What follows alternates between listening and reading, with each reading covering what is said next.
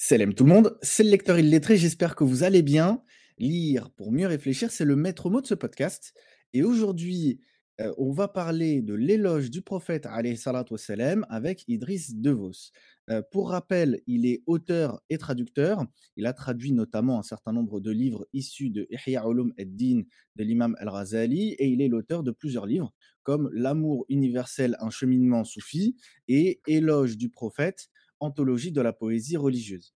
Idriss Devos, assalamu alaikum. Wa alaikum salam, ahlan. Merci à toi euh, d'avoir accepté l'invitation encore une fois. hein. Oui, bah, c'est un plaisir renouvelé. Et c'est un plaisir aussi pour les auditeurs parce que euh, j'ai toujours de, de très bons retours euh, euh, par rapport aux, émissions qu'on fait ensemble. Aujourd'hui, on va parler de l'éloge du prophète, comme je l'ai dit, parce que tu, tu as écrit un, un livre à ce sujet. Et j'aimerais commencer par une, question un peu générale. L'éloge du prophète wassalam, est, est ancré dans le patrimoine islamique. D'où tire-t-il sa source? Alors, c'est une source très ancienne, puisqu'on attribue des, des, vers de poésie déjà à la famille du prophète. On dit que son grand-père lui-même a, a dit des vers à sa naissance hein, pour, euh, pour, euh, pour louer sa, venue. Et puis euh, sa fille Fatima, enfin des, des certains nombres de membres de sa famille, et puis ses compagnons, parce qu'il faut se rappeler du contexte dans la péninsule arabique, on sait l'importance qu'avait la poésie de manière générale, et le panégyrique, donc l'éloge, faisait partie des thèmes, des thèmes majeurs. Et donc voilà, il y a toute une histoire, et, et puis il y a surtout cette euh, très célèbre histoire de la Bourda, hein, qui a qui a donné son nom à, de nombreux euh, poèmes, euh, justement, d'éloge du prophète. Et peut-être qu'il serait bon de rappeler euh, cette histoire un peu aux, éditeurs qui la connaîtraient pas. Il y avait un poète qui s'appelait Kab ibn Zuhayr, et donc dont le père était lui-même un très grand poète pré-islamique, Zuhayr ibn Abi Salma. Et d'ailleurs, euh, bon, il disait que si ses, poètes, fils euh, faisaient des, poètes, des poèmes médiocres, il valait mieux qu'ils se taisent. Et donc son fils a été, est né avec une pression euh, un peu terrible de la part de son père, et donc il est devenu lui-même un, poète assez talentueux, et, c'est le fameux Ka'b ibn Zuhayr.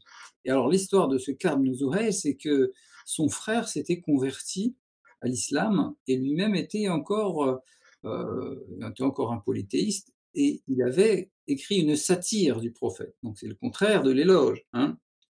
Et donc euh, il avait traité notamment le prophète de Majnoun, hein, raconte l'histoire dans son poème. Et puis, euh, et puis alors il aurait reçu des menaces hein, du prophète et des compagnons. Et puis finalement, un jour, il décide, euh, euh, sous le, conseil de son frère, après on ne sait pas exactement les circonstances, comment finalement il a décidé de- d'embrasser l'islam, mais toujours est-il qu'un jour il vient, euh, le visage voilé, hein, avec son turban, et puis euh, il se présente au prophète et il lui récite un poème laudatif, donc ce fameux éloge, et le prophète, l'ayant trouvé magnifique, euh, se défait se- de, son, de sa tunique, donc de sa bourda, et il en revêt Ka'b. Et c'est de là qu'on a donné à, cette, à ce poème le nom de Bourda, en, en référence à cet événement. Et alors, dans le- et puis euh, on raconte dans une version, parce qu'il y a plusieurs versions de cette histoire, mais dans une des versions, euh, le prophète lui, lui aurait dit, mais tu as dit Majnoun, et il lui aurait dit, non, non, je n'ai pas dit Majnoun, j'ai dit Ma'moun. Majnoun qui veut dire fou et Ma'moun qui veut dire voilà le, digne de confiance. Quoi. Il a joué sur les mots. Et, enfin bref, il y a des histoires assez. euh, Alors on ne sait pas ce qui est vrai, ce qui est faux. Il y a peut-être des choses qui ont été, euh, comment dire, euh, romancées, on peut dire. Mais en tout cas, ce qui est, connu, c'était cette histoire de la Bourda. Du coup, ce, poème étant, devenu célèbre, de nombreux poètes plus tardifs ont voulu rivaliser de génie euh, et de- de- d'adresse, de, talent, et de cr- d'écrire un, poème plus talentueux que celui de Carbe. Et, euh, et donc, euh, de nombreux poètes ont, comment dire, ont nommé leur poème Bourda. Voilà, pour aussi s'attirer l'agrément du prophète. Et d'ailleurs, le plus, la plus célèbre des bourdas est, est, une bourda dont on dit qu'elle n'est rien de moins que le poème le plus récité dans le monde. Et c'est la bourda de l'imam El-Boursiri. Et pourquoi on dit ça? Parce qu'en fait, euh, c'est vrai que ce poème est récité euh, notamment euh, lors de cérémonies un peu officielles, de, ça peut être des mariages, dès que dès qu'on a besoin de faire venir des troupes qui vont faire du madir, eh bien la bourda c'est le poème qui vient en premier. Et donc de la Malaisie jusqu'au Maroc et au-delà même, puisque maintenant l'islam s'étend sur les continents d'Amérique. Donc ce poème, il est récité partout, et évidemment par les, cercles soufis aussi beaucoup, hein, parce que ça fait partie du Madih, justement, l'éloge du prophète, tel qu'il est chanté euh, euh, un peu partout. Et donc, selon certaines études, c'est le poème le plus récité dans le monde. Donc, c'est pas rien. Et puis, il est appris par cœur aussi dans de nombreux. Euh, en même temps que le Coran, dans les écoles coraniques, souvent, ben, on apprend aussi la Bourda, de l'imam Bousseï et la Hamziya de, ce même auteur d'ailleurs. Donc, euh, donc voilà. Donc ça commence par Karm Zuhair, mais ce qu'il faut savoir, c'est que la Bourda de Karm en fait, l'éloge proprement dit, il tient en quelques lignes seulement. Et le poème de Bourda de Karb, en fait, il reprend exactement le format classique de la poésie, c'est-à-dire on commence par euh, pleurer sur les vestiges de la bien-aimée. Et ensuite, on raconte le voyage sur la chamelle. Mais on, va en reparler peut-être quand on va parler de, justement de la, forme classique de, ce, de, cette, euh, cet éloge du prophète. Mais par contre, euh, la bourda de l'imam Bousseli, elle est vraiment centrée hein, sur l'éloge du prophète. Hein. C'est, c'est, ça du début à la fin. quoi. Ensuite, il y a eu des, des plus tardives, avec euh, justement, euh, même à l'époque moderne, avec Ahmed Shawqi, hein, qui est un très célèbre poète euh, contemporain, et, même Nizar Qabbani, qui était le, un poète voilà, plutôt qui écrivait de la poésie galante. Hein. Donc, il y a vraiment. Et puis c'est passé par l'Andalousie avec Lisan ibn al-Khatib, hein, par exemple. Enfin, et puis à l'époque moderne, voilà, il y a énormément de, ça, ça, a évolué dans, dans, plein de sens. Alors justement, tu parlais de, tu commençais à un peu évoquer la forme que peut prendre cet éloge. Est-ce que tu peux nous en dire plus? Oui, alors je disais que la poésie arabe dans la péninsule avait un, modèle classique qui commençait très souvent par El Bouka al-Atlal, comme on dit en arabe, c'est-à-dire le fait de pleurer sur les vestiges de la bien-aimée. Et on dit que pourquoi c'était, pourquoi ce thème revenait, c'était l'idée, c'était de, euh, de, raviver la nostalgie dans, dans le cœur de l'auditeur, parce que quoi de mieux pour euh, mettre les sens en éveil que de d'évoquer quelque chose qui, qui est très nostalgique. Et donc la remémoration de la rencontre avec euh, le bien-aimé ou la bien-aimée. Et donc c'était très souvent ça. Et Ensuite, il y avait le, voyage euh, sur la chamelle, avec la description de la chamelle, ce qui rend d'ailleurs ces poèmes absolument illisibles, même pour les arabophones, puisque les, je dis souvent que les Arabes euh, ont autant de vocabulaire pour décrire une chamelle qu'un garagiste a de vocabulaire pour décrire une voiture. Donc imaginez, pour nous, un arabe moderne qui, lit ces poèmes, il ne comprend absolument rien en fait. Il faut absolument des notes de bas de page pour y comprendre quelque chose. Donc il y avait ce voyage euh, sur la chamelle, ça fait partie de. Et puis après, on rentrait souvent dans, les thèmes. Alors ça pouvait être un, un, éloge, ça pouvait être une satire, ça pouvait être un poème bachique, c'est-à-dire l'éloge du vin, etc., ou un poème galant, etc. Euh, et alors la poésie, ce qui est très intéressant, c'est que l'éloge du prophète a repris ces modèles, mais il les a sacralisés d'une certaine manière. C'est-à-dire que, par exemple, le pleur sur les campements de la bien-aimée s'est transformé en nostalgie de la présence du bien-aimé, c'est-à-dire le prophète, salam. Le voyage sur, le, sur la chamelle s'est transformé évidemment en voyage vers les, les, lieux saints, hein, la Mecque et Médine. Euh, le, le, poème, le poème galant, et eh bien évidemment, c'est l'éloge du prophète. Euh, la poésie bachique, c'est l'éloge du vin spirituel, hein, dont, le Coran nous décrit le vin du paradis qui, ne, hein, qui n'enivre pas, etc. Et donc, avec d'ailleurs un, euh, comment dire, la reprise des images. Hein.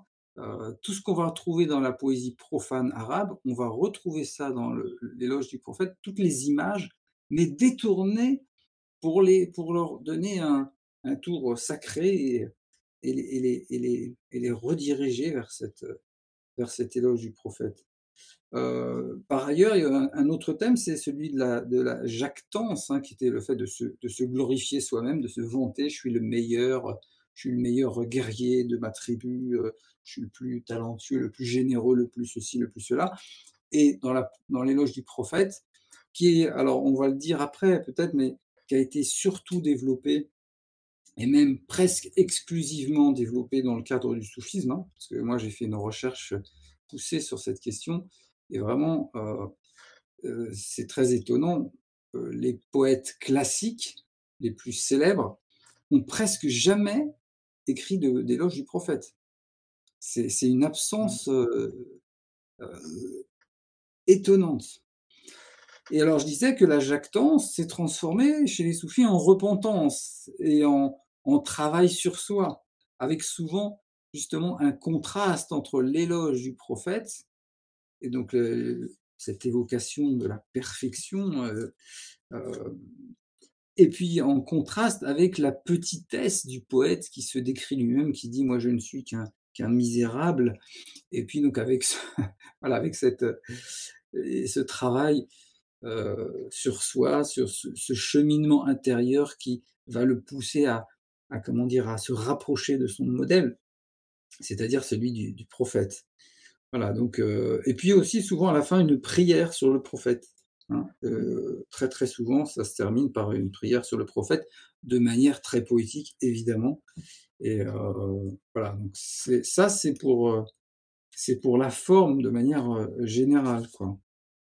Ouais. C'est intéressant de, de voir que finalement ils ont repris ce qui existait déjà auparavant dans, dans, dans la poésie et ils l'ont mmh. adapté euh, au message qu'ils voulaient faire passer sur le prophète. Donc ils ils sont pas partis de de rien. Tout à fait.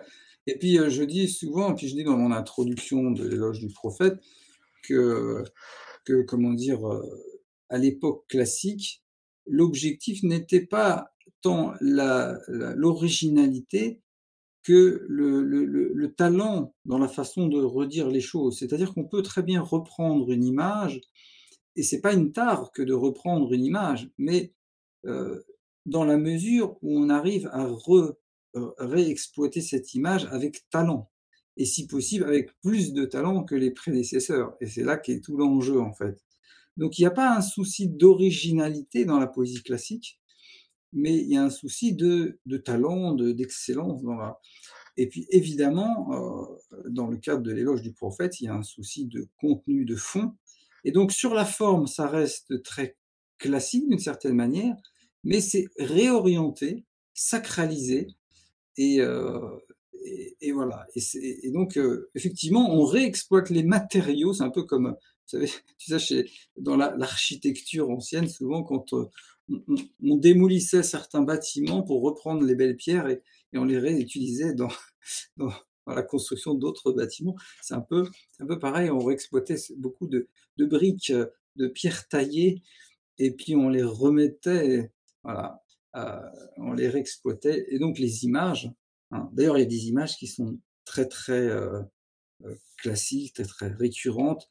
C'est par exemple la comparaison du prophète à, l'océan, quand on parle de sa générosité, comparaison à la lumière aussi l'évocation du parfum, etc. Et notamment l'exhalaison du parfum de, de, de, sa tombe, hein, l'exhalaison de, de Médine. Et, et, du coup, euh, souvent on a cette image, par exemple, que le poète est là et tout d'un coup il sent un parfum. Le vent apporte un parfum et ce parfum c'est celui de Médine. Et du coup il se remémore la présence de l'aimé et voilà ça, ça évoque, ça, ça réveille sa nostalgie. Des images comme ça qui sont très classiques mais qui effectivement sont réexploitées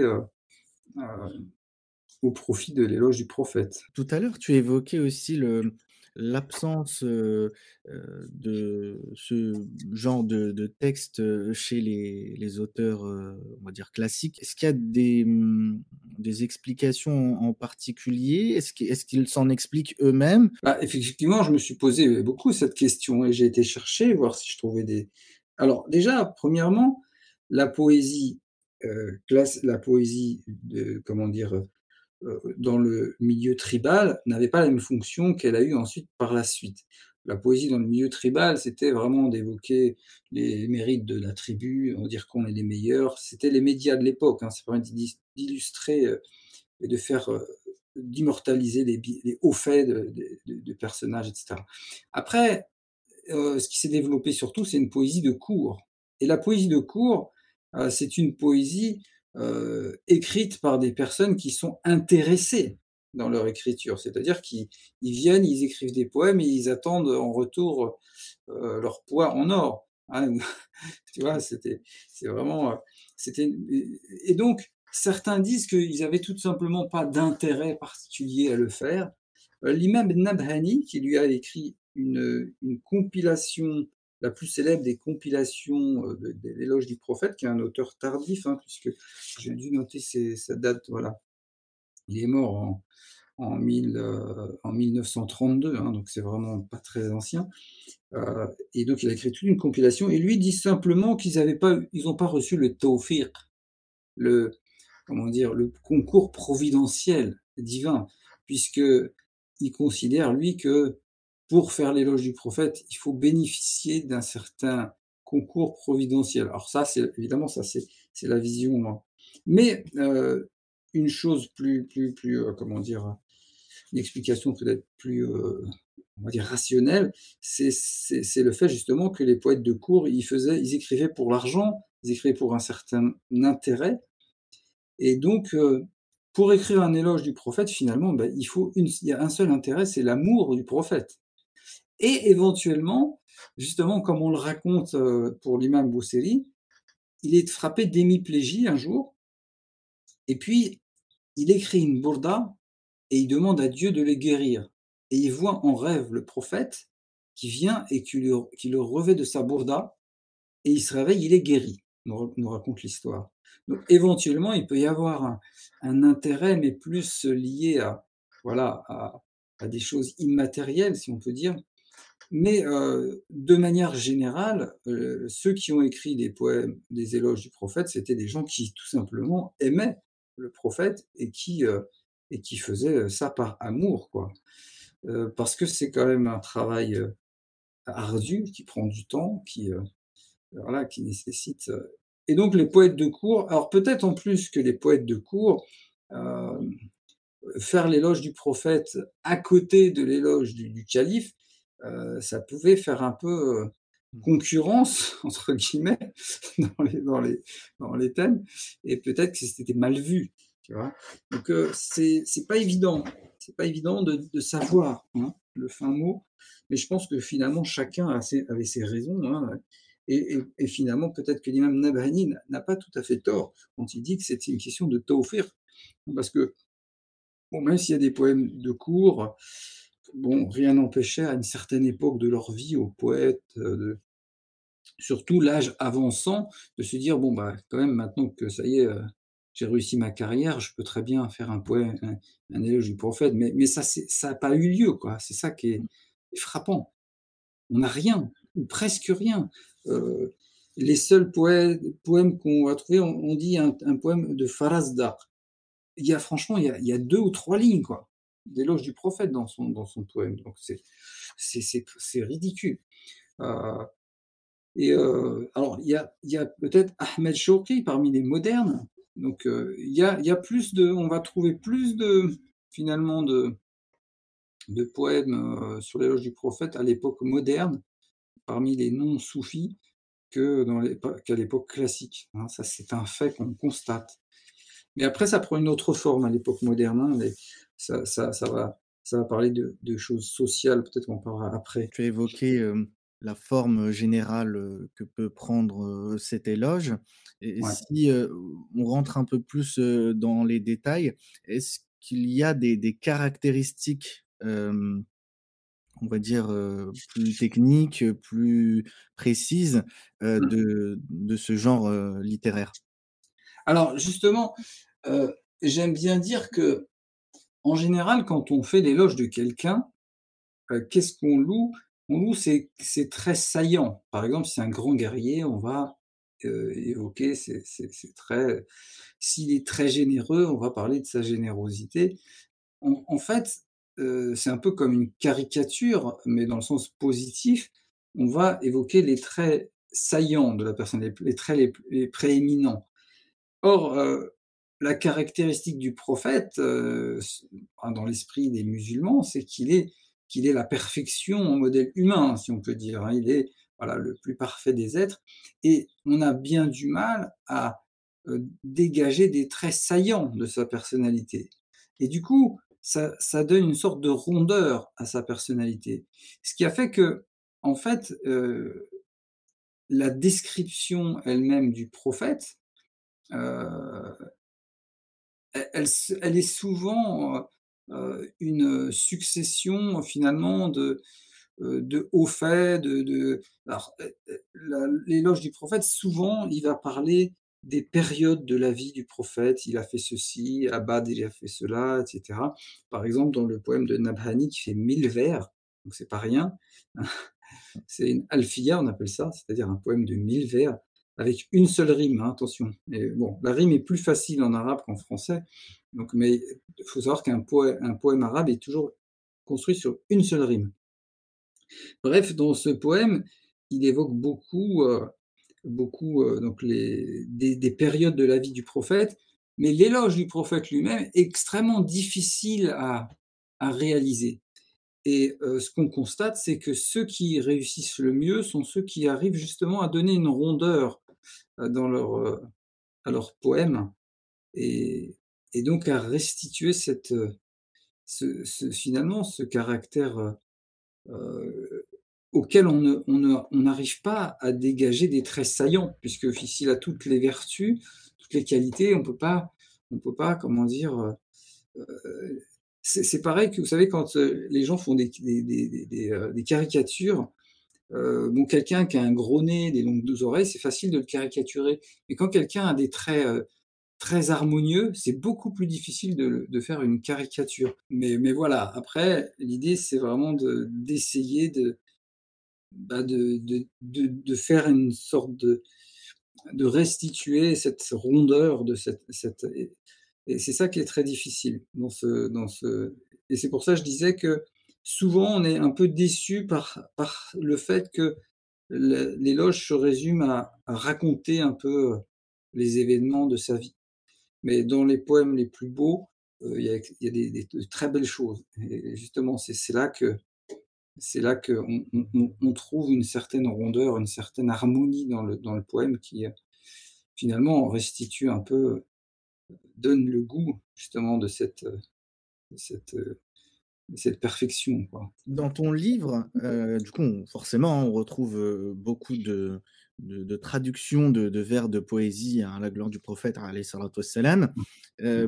Traduire de la poésie arabe de cette, heu, dimension, c'est un un sacré défi. Comment, t'y es-tu pris? Alors, évidemment, on est comme je l'ai dit dans l'introduction, on est quand on aborde la traduction de la poésie, on est pris entre 2 entre 2 choses et je dis que de 2 trahisons, il faut choisir la moindre. Quand on traduit de la prose, on essaye de rester fidèle à la lettre de au contenu. Mais dans la poésie, heu, le contenu seul, p l'importance n'est pas seulement dans le contenu. L'importance, elle est aussi dans la forme, puisque quand on écrit un poème, on s'adresse au sens, euh, autant qu'à la raison. Donc justement, c'est d'ailleurs là que la poésie est euh, à la croisée de, de l'intelligible et du sensible. Et donc, si on ne traduit que l'intelligible, on n'est pas dans cet équilibre euh, que, que permet la poésie. La poésie, c'est la rencontre de l'intelligible, c'est des images, c'est des idées, mais dans un moule, dans, un, dans, un, dans une forme qui s'adresse au sens. Et donc, traduire la poésie, ça ne peut passer que par l'esthétique aussi. Et donc, euh, mais ce qu'on peut traduire de la poésie, ce sont justement les images et les idées. Tout ce qui relève de des comment dire euh, des figures de style qui sont liées euh, à la sonorité, comme les assonances, etc. Euh, ça, on peut pas le traduire, puisque forcément, ça, ça appartient à la langue. Par contre, tout ce qui est idée et image, on peut le traduire. Hein, si je veux traduire une image, hein, je dis que le prophète est, est beau comme la lune, par exemple, Bon, bah, ça, je peux le dire dans n'importe quelle langue. Après, reste à le dire de la bonne façon, c'est-à-dire de trouver une certaine esthétique dans la formulation.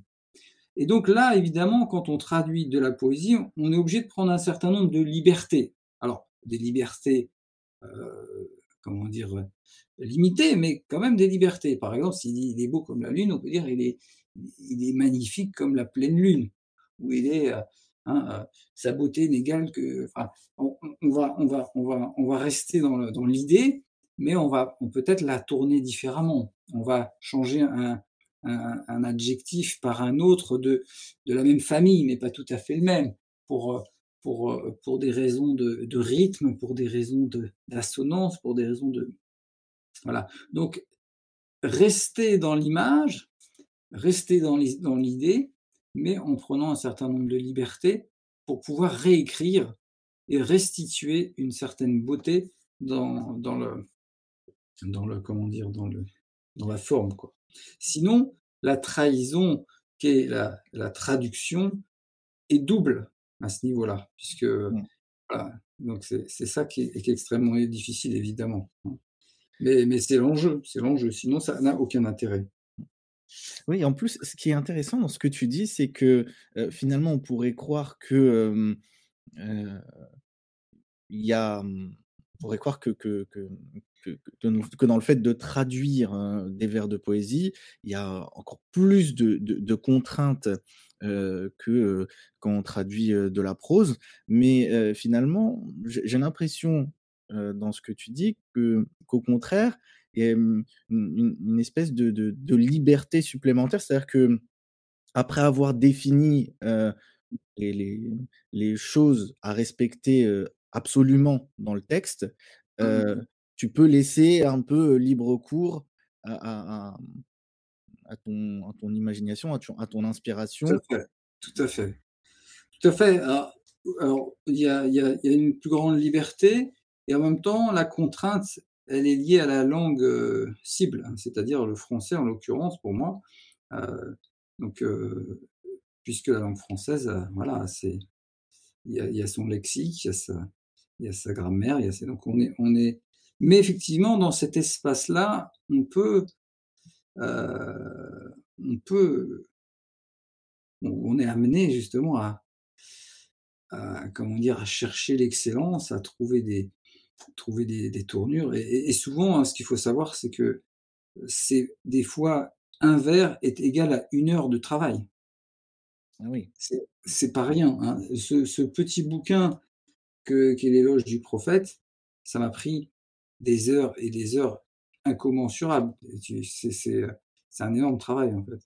Ça n'a pas l'air comme ça, mais effectivement, si on veut restituer quelque chose, si on veut, et puis euh, souvent, on est on est tenté par la médiocrité. C'est-à-dire qu'on se dit, bon, bah, ça y est, j'ai réussi à faire une rime et, euh, et un alexandrin et c'est bon. Non, en fait, si on s'en tient à ça, eh ben, on fait des vers très médiocres.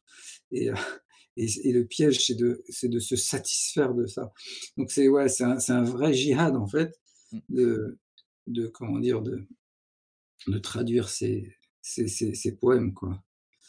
D'autant plus que, heu, en faisant, heu, cet effort, heu, de traduire et de traduire en vers et ça c'est Mmh. c'est quelque chose que que je dis souvent, le fait que tu traduises des vers de poésie arabe en vers, c'est déjà en soi quelque chose de d'assez,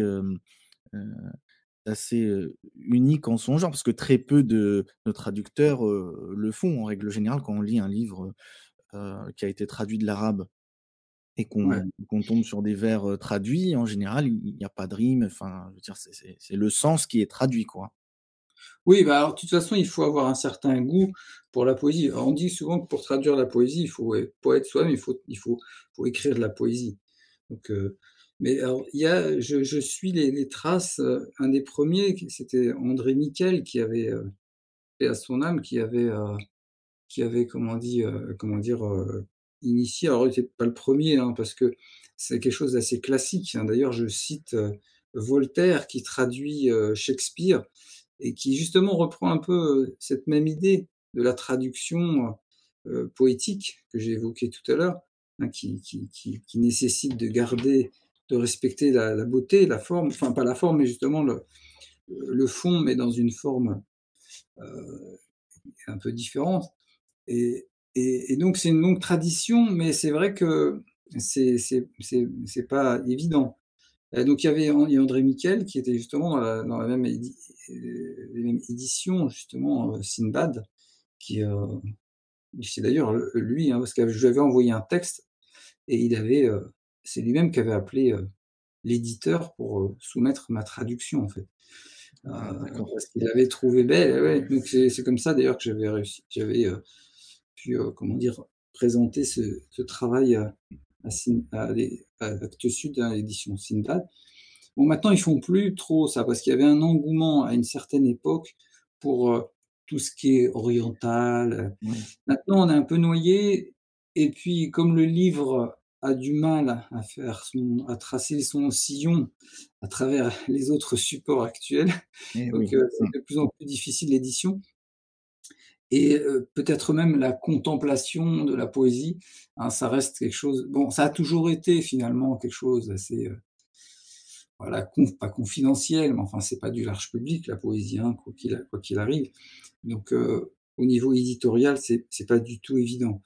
Mais voilà, donc heu, ça a eu ça a eu une certaine un certain succès à une époque. Mmh. Maintenant, heu, c'est moins évident.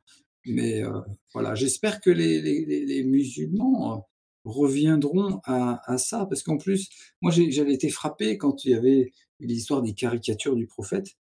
Au lieu de se de se de se battre, de de protester, la meilleure réponse, c'était de faire l'éloge. D'ailleurs, moi, c'est ce que j'avais fait à cette époque, j'avais mis des poèmes sur, sur sur mes pages, réseaux sociaux et cetera et je trouvais que c'était la meilleure réponse aux caricatures, c'est tout simplement, voilà, de de faire cet éloge et donc j'espère que que les que les que les musulmans, bah, reviendront un peu à ce à ce modèle. C'est voilà, c'est un acte d'amour, hein, quand, heu, les poètes qui ont écrit, heu, ces ces poèmes et d'ailleurs on dit, heu, le Coran nous dit quoi? «In kuntum Allah». Si vous m'aimez, si vous aimez Dieu, eh bien suivez-moi, Dieu vous aimera. Donc l'amour du prophète, évidemment et puis il y a ce fameux hadith qui dit, heu, à Omar, hein, il dit, heu, il dit, Omar il dit: «Je t'aime presque autant que moi, que moi-même» et puis le prophète lui répond: «Bah, tu seras un vrai croyant quand tu m'aimeras plus que toi-même». Donc l'amour du prophète, c'est quelque chose qui est ancré dans la tradition, heu, musulmane, hein, c'est un mystère pour personne, mais je veux dire, c'est bien de le rappeler, de rappeler que l'amour l'amour a ses preuves quand même. Heu, Mmh. l'amour doit avoir ses ses preuves, hein, si si si l'amour n'est que n'est qu'un vain mot, heu, sans sans manifestation extérieure, c'est que peut-être, heu, ce n'est pas un amour, aussi, fort que qu'on le prétend, quoi. Donc je pense qu'il y a quelque chose auquel il faut peut-être revenir. L'amour du prophète, c'est c'est quelque chose d'important, il me semble et et c'est une des manifestations, hein, pas la seule bien sûr, mais c'est une des manifestations, heu qui me semble traditionnellement, heu, très intéressante, l'éloge du prophète. Et pour, heu, rebondir un peu sur ce que tu viens de dire, au niveau de la poésie, arabe, il y a peut-être pas le même engouement qu'avant, ne serait-ce qu'au niveau éditorial. Ça me ça me rappelle, qu'à un moment, un certain nombre de gens cherchaient, pas la même catégorie, mais cherchaient, heu, un livre d'Ibn Zaïdoun qui avait été traduit justement aux éditions, Simbad et Mmh mh. qui est maintenant introuvable en fait. C'est, un livre qui est plus édité et qui sera, mmh, sans doute pas édité, hein, pas réédité et Mmh mh. mais d'une certaine, façon, peut-être qu'il y a il y a quand même, un un un espoir en fait, de voir les gens, s'intéresser de nouveau, à la poésie, hem, dans justement cette anecdote. C'est-à-dire qu'il y a quand même eu un certain nombre de gens qui se sont mis entre guillemets «tout d'un coup» parce qu'une personne a fait un partage de lecture, à à ils se sont mis à s'intéresser de nouveau à la poésie. Ils ont cherché le recueil, sans succès, certains l'ont trouvé à des un prix exorbitant en occasion, sur un sur sur internet, mais il y a quand même eu pendant un certain temps, hein, su sur les réseaux, va dire cet engouement donc Ouais, alors tout n'est pas perdu, hein. C'est peut-être que d'ailleurs toi tu contribues, tu vois, par ce podcast à à à voilà, à à redonner peut-être le goût à la poésie. Mais oui, c'est vrai que peut-être que les choses vont très vite à notre époque et la poésie, ça nécessite un un instant d'arrêt, de comment dire? De contemplation, Oui, c'est ça, ouais. mmh. C'est ça et je pense que, mmh, en fait, on est à un à une époque où beaucoup s'intéressent à la lecture rapide. Bon, tout le monde ne fait pas de la lecture rapide, mais à une époque où, beaucoup s'intéressent à la lecture rapide, Ouais, est-ce que c'est étonnant que, du coup, beaucoup moins de gens s'intéressent à la à la poésie qui demande, comme tu le dis, une Mmh. lecture plus contemplative? Mais oui, complètement. La poésie, c'est de la contemplation. Mmh. C'est de la contemplation, et comme je disais tout à l'heure, c'est la croisée des chemins entre le sensible et l'intelligible et donc ça ça ça nécessite, d'être présent de tout son être. Mmh. Tu vois? À la fois son intellect et ses sens et et donc oui, tu peux pas être à moitié dans la lecture quand tu lis de la poésie. Tu ne peux y être qu'à 100% et si tu fais ça comme une lec tu tu peux pas lire la poésie comme une lecture rapide, hein. ça. C'est ça n'a aucun intérêt. Ça aucun intérêt, aucun sens et et voilà, non, non, c'est évident. Donc heu, je pense qu'il faut revenir au qualitatif aussi, tu Mmh. vois? On est un peu dans le quantitatif, on on on ingurgite des des choses, il faut revenir au qualitatif, heu, se poser, savoir se poser sur, sur une chaise, sur un sur un canapé et puis prendre des instants de méditation. Ça, c'est c'est c'est d'ailleurs, c'est salutaire pour le pour l'âme, hein. Et oui et après tu aussi tu tout à l'heure tu tu évoquais, heu, le fait que, que c'est que c'est quand même, hem, regrettable, heu, que que les gens ne s'intéressent pas à la poésie et en particulier à à l'éloge, du prophète. Il faudrait, heu, revenir, à à l'écriture, heu, d'éloge du prophète. Mais est est-ce qu'il y a pas également un un un problème, j'allais dire de de talent? Dans le sens où, n'est pas poète, qui veut Mmh. et est-ce que c'est pas aussi pour ça que du coup, on trouve peu d'éloges, du prophète? Parce que, il y a des gens qui ont assez de talent pour, pour le faire, mais, Mmh. dans quelle Ouais, proportion? tout à fait. Alors déjà, bon, ça dépend si on parle du monde arabe ou du monde francophone, hein. Dans le là, heu, je parlais plutôt francophone, mais c'est vrai que ouais. dans le monde arabe, c'est autre chose, peut-être. Alors, dans la péninsule arabique, il y a toujours eu un engouement pour la poésie jusqu'à maintenant, ils font des concours d'improvisation poétique. Heu, donc, heu heu, les Arabes ne sont pas égaux, si je puis dire, face à l'intérêt pour la poésie parce que, au Maghreb, par exemple, il y a quand même beaucoup moins d'intérêt, que dans le monde arabe en général. C'est quand même un trait spécifique de la péninsule arabique, c'est ce goût pour la pour la poésie, c'est assez c'est assez frappant. Jusqu'à aujourd'hui, heu même si on pourrait penser que c'est très austère à l'Arabie Saoudite, puisque effectivement la politique a fait la religion a fait que c'est peut-être très austère, mais en réalité les gens ont gardé un goût, heu, pour la poésie. Ça c'est une chose. Alors dans le monde francophone, heu, dans le monde francophone évidemment, c'est vrai que peut-être qu'on est moins attaché aussi à la langue que par le passé, hein, les gens lisent moins, les gens écrivent peut-être moins. Mais après, hem, le talent, ça se quand quelqu'un commence à s'intéresser aux lettres, heu, voilà, je veux dire, c'est c'est son talent se se développe, heu, Oui, ça s'entretient, en fait. ça s'entretient, ça se développe et puis, c'est c'est vrai que ça a toujours été quelque chose de d'assez rare, hein, la l'écriture poé poétique, c'est pas c'est pas c'est pas du goût de de ch de tout le monde, quoi. Donc donc à la fois la lecture et l'écriture, hein, reste D'autant quelque chose de d'autant qu'il y a il y a des caractéristiques, hem, on va dire à enfin, il y a des codes à respecter, heu, comme, ce que tu disais tout à l'heure et tu le dis, en en détail dans ton dans ton livre au au début. mmh. Tu tu as tra tu as traduit les les vers de poésie en en alexandrin. Donc Ouais, qui tout à un certain nombre de choses à respecter. Bon après c'est ce qui fait aussi, heu, la beauté de la chose parce que soit une espèce d'harmonie, on on Tout à fait. Et puis j'essaye de respecter les vers classiques puisque la poésie arabe est une poésie traditionnelle. Donc évidemment, la meilleure façon de la restituer en français, c'est de c'est d'adopter une forme aussi traditionnelle et comme l'alexandrin qui est 12 pieds métriques, c'est le vers le plus confortable et le plus long et comme les les vers de arabes sont longs aussi, c'est celui qui correspond le mieux au fait en fait, sur le plan formel. Donc c'est pour ça que je traduis en alexandrin, hein, c'est voilà, c'est un un respect de la forme aussi. ouais. Et ce qu'on peut dire aussi, aux aux éditeurs, c'est que, mmh, parce que tout à l'heure, heu, tu évoquais, le fait, d'avoir une une certaine, liberté, dans dans dans ta traduction avec, toujours, évidemment des des des points, à à à respecter, Mmh mh. dans dans ta dans ta traduction.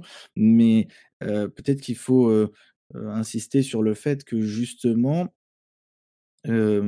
S'attarder sur la forme dans la poésie, c'est en quelque sorte aussi, heu, coller, au texte, original d'une certaine façon. Parce que c'est En tout cas, coller à l'intention, voilà, coller à l'intention, puisque l'intention de l'auteur, c'est une intention esthétique Voilà, c'est ce que je voulais dire. hein. Ouais. Donc l'auteur, il il il apporte une idée, mais c'est cette idée, il la met dans un cadre, heu, esthétique et il la fond dans un dans un dans un cadre esthétique. Donc heu, on ne peut pas respecter l'intention de l'auteur parce que quand on dit traduire, c'est trahir. C'est trahir quoi? C'est trahir l'intention de l'auteur. Donc si au contraire on arrive à à s'approprier l'intention de l'auteur, plus on s'approprie l'intention de l'auteur, moins on est dans la trahison, hein. Puisque si ces mêmes auteurs étaient francophones, comment est-ce qu'il écrirait? C'est ça qu'il faut se poser comme question. Comment il écrirait la même chose? Et c'est ça c'est ça le voilà, c'est le le le mieux que l'on puisse faire. Mais évidemment, c'est extrêmement difficile, hein, c'est facile à dire, pas facile à faire, bien sûr, mais mais en tout cas, c'est l'objectif vers lequel il faut tendre, à mes yeux. Oui, heu et pour un continuer, heu, sur ce que tu viens de dire, effectivement, traduire seulement, on va dire, le fond et et l'idée, c'est, s'éloigner, comme tu le dis, en fait, de de l'intention. Alors que, traduire en le faisant, comme comme tu le fais, par exemple, c'est non seulement traduire, l'idée, mais essayer justement de coller à l'intention de de l'auteur. Donc c'est, mmh, coller encore plus, on va dire, au texte arabe d'une certaine manière. Donc ça, c'est important parce que parfois, heu, mmh, les les les gens ne ne pensent pas forcément à, mmh, à ce genre de choses. Heu, les gens, parfois, heu, se se, mmh, ont peur, en lisant une, une traduction, que la traduction, s'éloigne trop du texte d'origine et ont Mmh. ils ils sont un peu, frileux par rapport à ça, hein. Ouais, mais dans la poé par rapport à la poésie, c'est une c'est enfin, pour moi, c'est une hérésie. C'est vrai que pour la prose, c'est évident. Il faut coller au maximum à, l'idée. Et même, tu sais, même dans la traduction du Coran, il y a, y a, y a quelque chose que les choses que les gens négligent beaucoup, c'est que dans le Coran, euh, d'ailleurs, euh, moi, j'enseigne euh, l'arabe coranique et je dis très souvent aux élèves que il y a des phénomènes dans le Coran qu'on ne peut expliquer que par des, pour des raisons esthétiques. Je te donne un exemple tout bête. Dans le Coran, tu vas trouver inni ou bien innani, qui veut dire exactement la même chose. Certes, moi. Soit tu mets le nun de wiqaya, comme on l'appelle, le nun de protection, hein, euh, soit tu le mets pas. Et il n'y a aucune différence au niveau du sens, euh, mais il y a une différence au niveau de la métrique. Dans le premier cas, inni, c'est 1, 2. Dans l'autre, c'est innani, 1, 2, 3. Et donc, c'est pas la, même chose au niveau métrique. on se dira, mais, quelle importance Mais ça a une importance capitale, parce que tout le début de la, révélation, c'est des textes qui sont rythmés et rimés.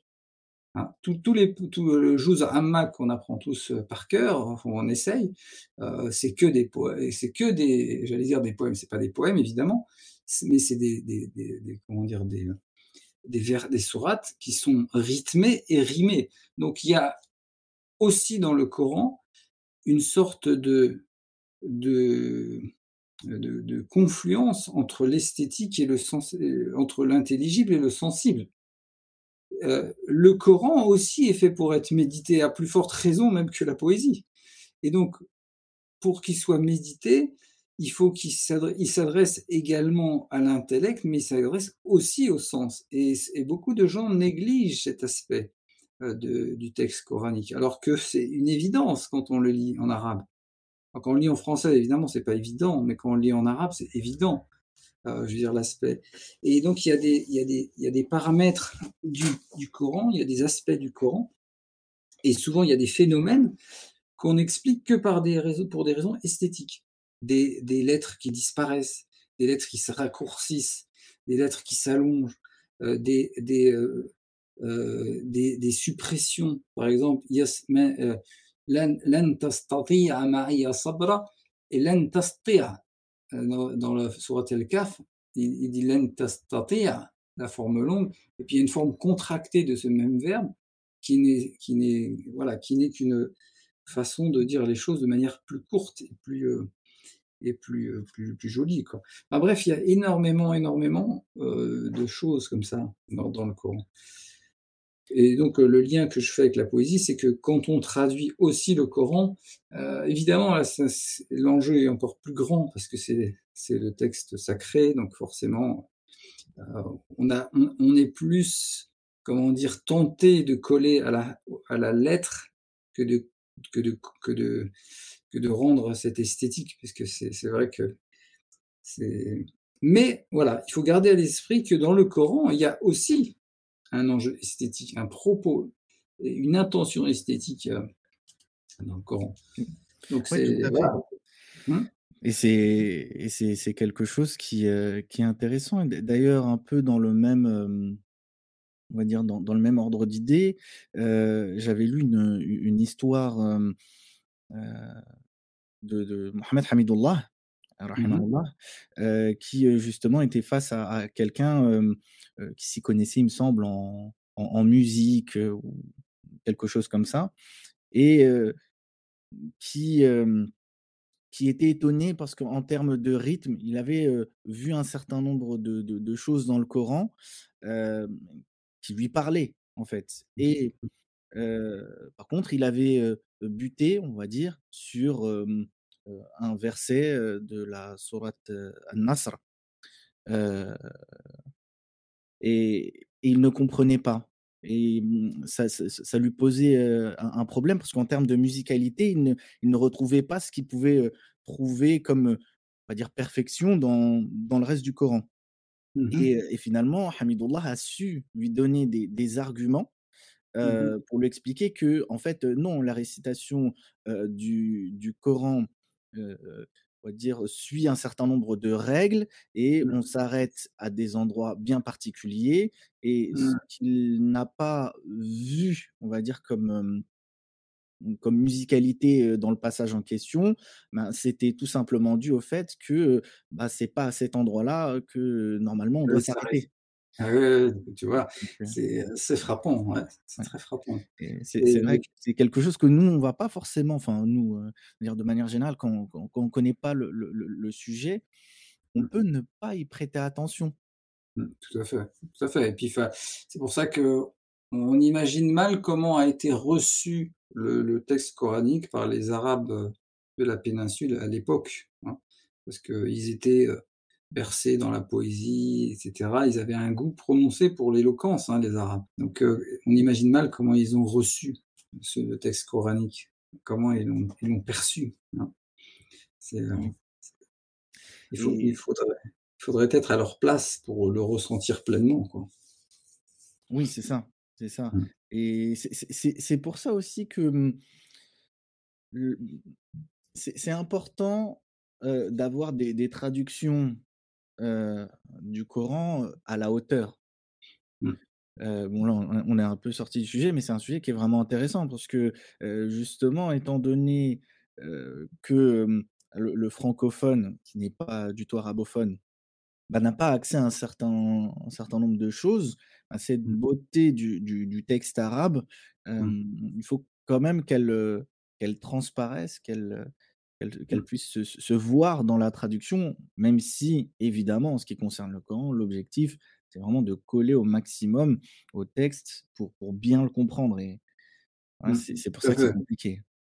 Tout à fait. Non, non, comme je disais comme je disais dans le Coran, voilà, pour la traduction du Coran, les enjeux sont tellement grands, les paramètres sont tellement nombreux. Souvent, on privilégie le le fond à à la forme, hein, mais donc heu, voilà, je pense qu'il faudrait une traduction qui se qui se voilà, qui qui s'intéresse à la forme et qui serait un peu un complément parce qu'on peut pas elle pourrait pas évidemment, se substituer à toutes ces traductions qui qui cherchent plutôt à respecter le fond.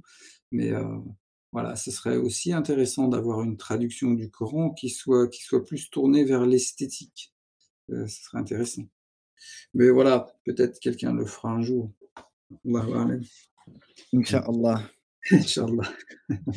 Heu, alors pour revenir, à notre, sujet, donc dans ton livre, donc Éloge du prophète, anthologie de la poésie, religieuse, Ouais. tu évoques un certain nombre de grands noms, ayant, composé des éloges du prophète. Tu les classes, en fonction de leur époque, hein, classique ou moderne. Est-ce que tu peux, nous présenter un petit peu ces 2 époques, ainsi que quelques grands noms, Ouais, tout à fait. Alors bon, dans l'époque à l'époque classique, effectivement, il y a les grands noms comme, heu, l'imam Bousiri, heu, l'imam Nabhani. Alors Nabhani, il est un peu à la charnière, mais enfin, il est encore dans la mentalité hyper classique. Heu, donc là, il y a beaucoup de poètes, essentiellement soufis, hein, comme je disais tout à l'heure. À l'époque moderne, on trouve, une plus grande diversité. Et hem, par exemple, je disais, il y a le le poète Ahmed Shauqi qui écrit un éloge du prophète et c'est très amusant parce que dedans, il répond à à certains enjeux de son époque et notamment des enjeux politiques. Heu, il va dire, par exemple, que le le prophète est le précurseur du socialisme, textuellement. Donc c'est très drôle parce que, heu, effectivement et c'est vrai que d'une cer enfin, du socialisme après, heu, je voudrais pas mettre des mots, heu, trop marqués à droite ou trop marqués à gauche, mais en tout cas cette, heu, cette importance donnée à la chose sociale et à la à la comment dire? À l'intérêt porté aux pauvres et ça, ça n'est un mystère pour personne, hein. Je veux dire, le Coran autant que le hadith, donne une grande importance, comment dire? Au respect des pauvres, enfin à l'aide des pauvres, ne serait-ce que la sadaqa, enfin, heu, «Amma al-yatima fala taqhar wa amma as-sa'ila fala tanhar», hein. Le l'orphelin ne le repousse pas, enfin ne le maltraite pas et le mendiant ne le repousse pas. Tout le Coran est, est pétri de cette, heu, comment dire? Cette attention, donnée aux gens, en bas de l'échelle et donc et et certains vont parler aussi de l'esclavage, hein, en disant que même si l'islam n'abolit pas d'emblée l'esclavage, il pose les conditions de son abolition, euh, du fait de, l'affranchissement, du fait de, l'importance donnée à l'affranchissement des esclaves, toutes ces choses-là. Et donc, le caractère éminemment social de l'islam est mis en avant euh, par les poètes de cette époque dans le cadre de l'éloge du prophète. Voilà. Donc ça, c'est très intéressant. du coup, ça, ça, évidemment, ça change le paradigme un peu de, de cette écriture, puisque à l'époque classique, voilà, on était plus euh, euh, sur, centré sur la question religieuse et, euh, et puis là, on s'intéresse plus à la question sociale, qui est par comment dire par contraste avec les sociétés occidentales, par réponse à l'Occident qui qui vient avec tout son orgueil, hein, d'une certaine manière, puisque le colonialisme, etc., vient avec une certaine euh, comment dire, euh, un regard un peu supérieur sur, les, sur le monde musulman. Et donc il y a cette réponse qui se fait à travers aussi la poésie euh, qui rappelle comment le message islamique est aussi un message éminemment social. Et je trouve que c'est, des très belles, très beaux passages sur ce sujet-là. Et très pertinent aussi, parce que c'est vrai, hein, c'est, vrai que l'islam était en avance sur énormément de sujets. Donc, ne serait-ce que sur la, aussi la, question raciale, puisque quel texte, à part le Coran, nous dit euh, Inna akramakum indallahi atqakum le plus noble d'entre vous est celui qui a le plus de taqwa, que moi je traduis pas par piété, mais qui est le, fait d'être attentionné, d'avoir être attentif ou attentionné, hein, puisque c'est le fait de se préserver, de se prémunir, donc de garder de rester attentif aux choses. Mais bref, c'est une autre question. Mais en tout cas, qui abolit, mais littéralement, la notion de race quand même. Donc il y a énormément de choses qui, sont, qui relèvent du social dans, le Coran, dans le, message prophétique. Donc voilà, donc ça, ça se, ça, ça, ça, ça, comment dire, ça apparaît de manière très nette dans la poésie, dans l'éloge du, du, prophète moderne. Quoi. Voilà, donc il y a un certain nombre. Donc j'ai cité euh, euh, Ahmed Choukri, euh, Nizar Qabbani, donc, donc je disais, lui, c'est plutôt un.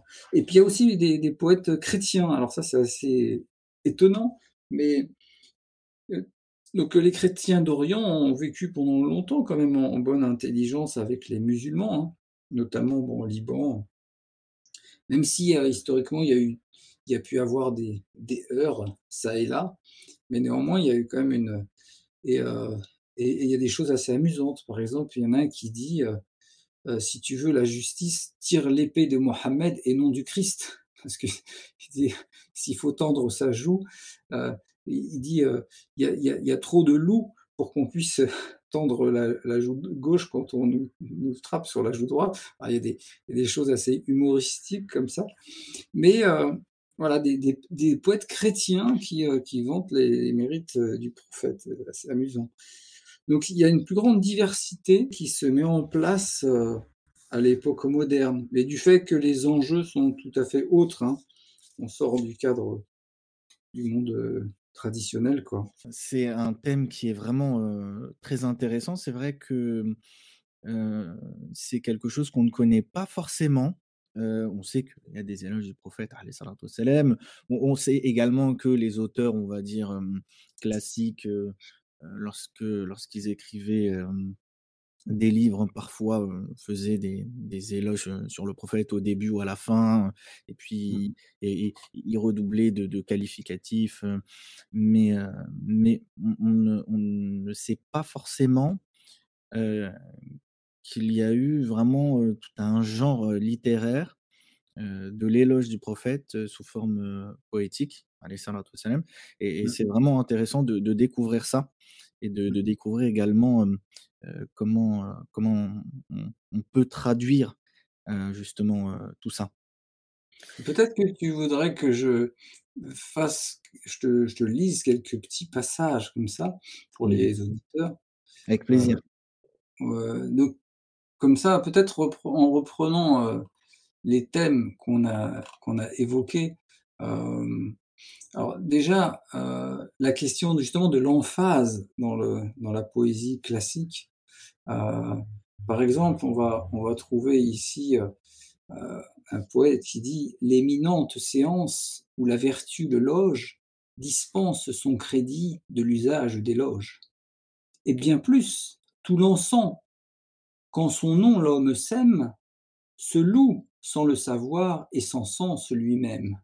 Tu vois, là, on voit l'emphase, le, comment dire, cette volonté de, de comment dire, d'emphatiser toujours plus que les prédécesseurs, hein, mmh. euh, avec un peu, euh, euh, comment dire, peut-être une frustration de ne pas pouvoir rendre compte de, de la plénitude de, de l'objet de l'éloge. Comme je disais, des poèmes très anciens, par exemple, Abd el-Muttalib, on lui attribue les deux vers qui suivent. Au jour où tu naquis, tu irradies à la terre et l'horizon entier s'emplit de ta lumière. Tu vois, ça c'est attribué à Abd el-Muttalib. Euh, sur la question, alors le, les deux, en fait, dans la, dans la de Kab ibn Zuhayr, euh, tu vois, on a euh, on n'a que deux, finalement, que très peu d'éloges proprement dites. Puisque, comme je disais, hein, la, Bourda de Carbe, elle reprend les, classiques.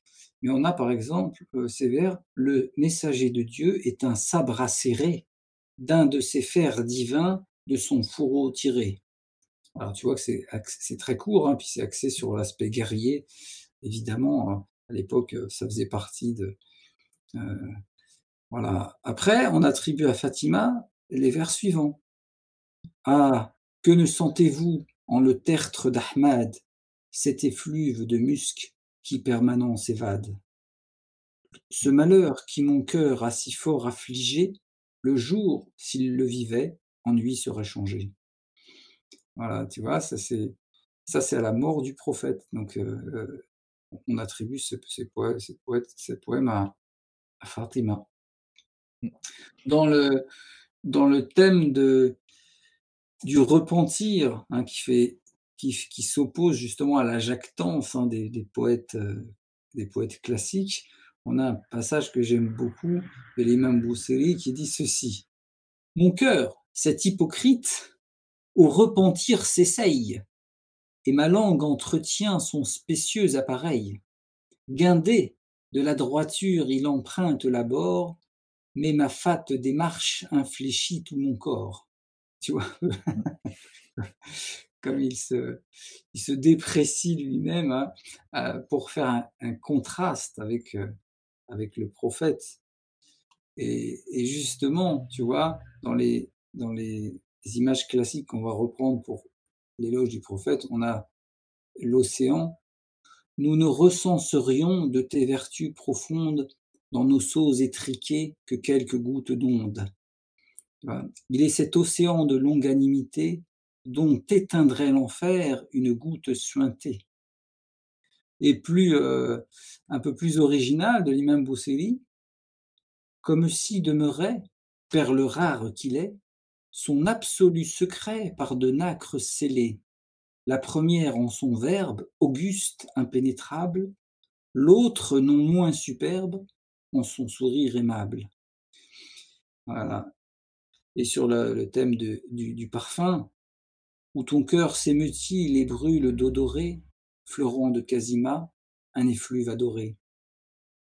Voilà, donc. Euh, et puis, alors, des choses beaucoup plus originales, plus, plus intéressantes, par exemple. Euh, alors, il parle de, du fait de faire l'éloge du prophète, et il dit que le poète ainsi qu'une fourmi qui scande la louange du petit coin de trône où sa taille l'arrange. Elle peint ce qu'avint sa fluette existence, mais qu'atteint-elle en ça des confins de l'immense? C'est vrai que on se rend compte de la beauté de ces éloges et en fait c'est ça qui est, fort je trouve avec les traductions qui, enfin, les belles traductions, c'est que du coup, on se dit si en français c'est aussi beau, heu, qu'est-ce que ça doit être en arabe? Et je me dis que pour des gens qui ne sont pas encore arabophones, ce genre de Mmh. traduction peut, leur donner le le, Le goût, ouais. l'envie, Mmh, ouais. Cet élan de de de d'envie de, d'accéder à la langue arabe. Ben, en tout Ouais. cas, heu, merci à toi pour, heu, cet échange vraiment très intéressant comme d'habitude, hein. Bah, merci beaucoup, c'était un plaisir. Voilà. Plaisir partagé. Chers auditeurs, j'espère que cette émission vous aura été utile. Si vous avez aimé cette émission, partagez-la et n'oubliez pas, une Oumma qui lit est une Oumma qui vit. Wassalamu wa rahmatullah.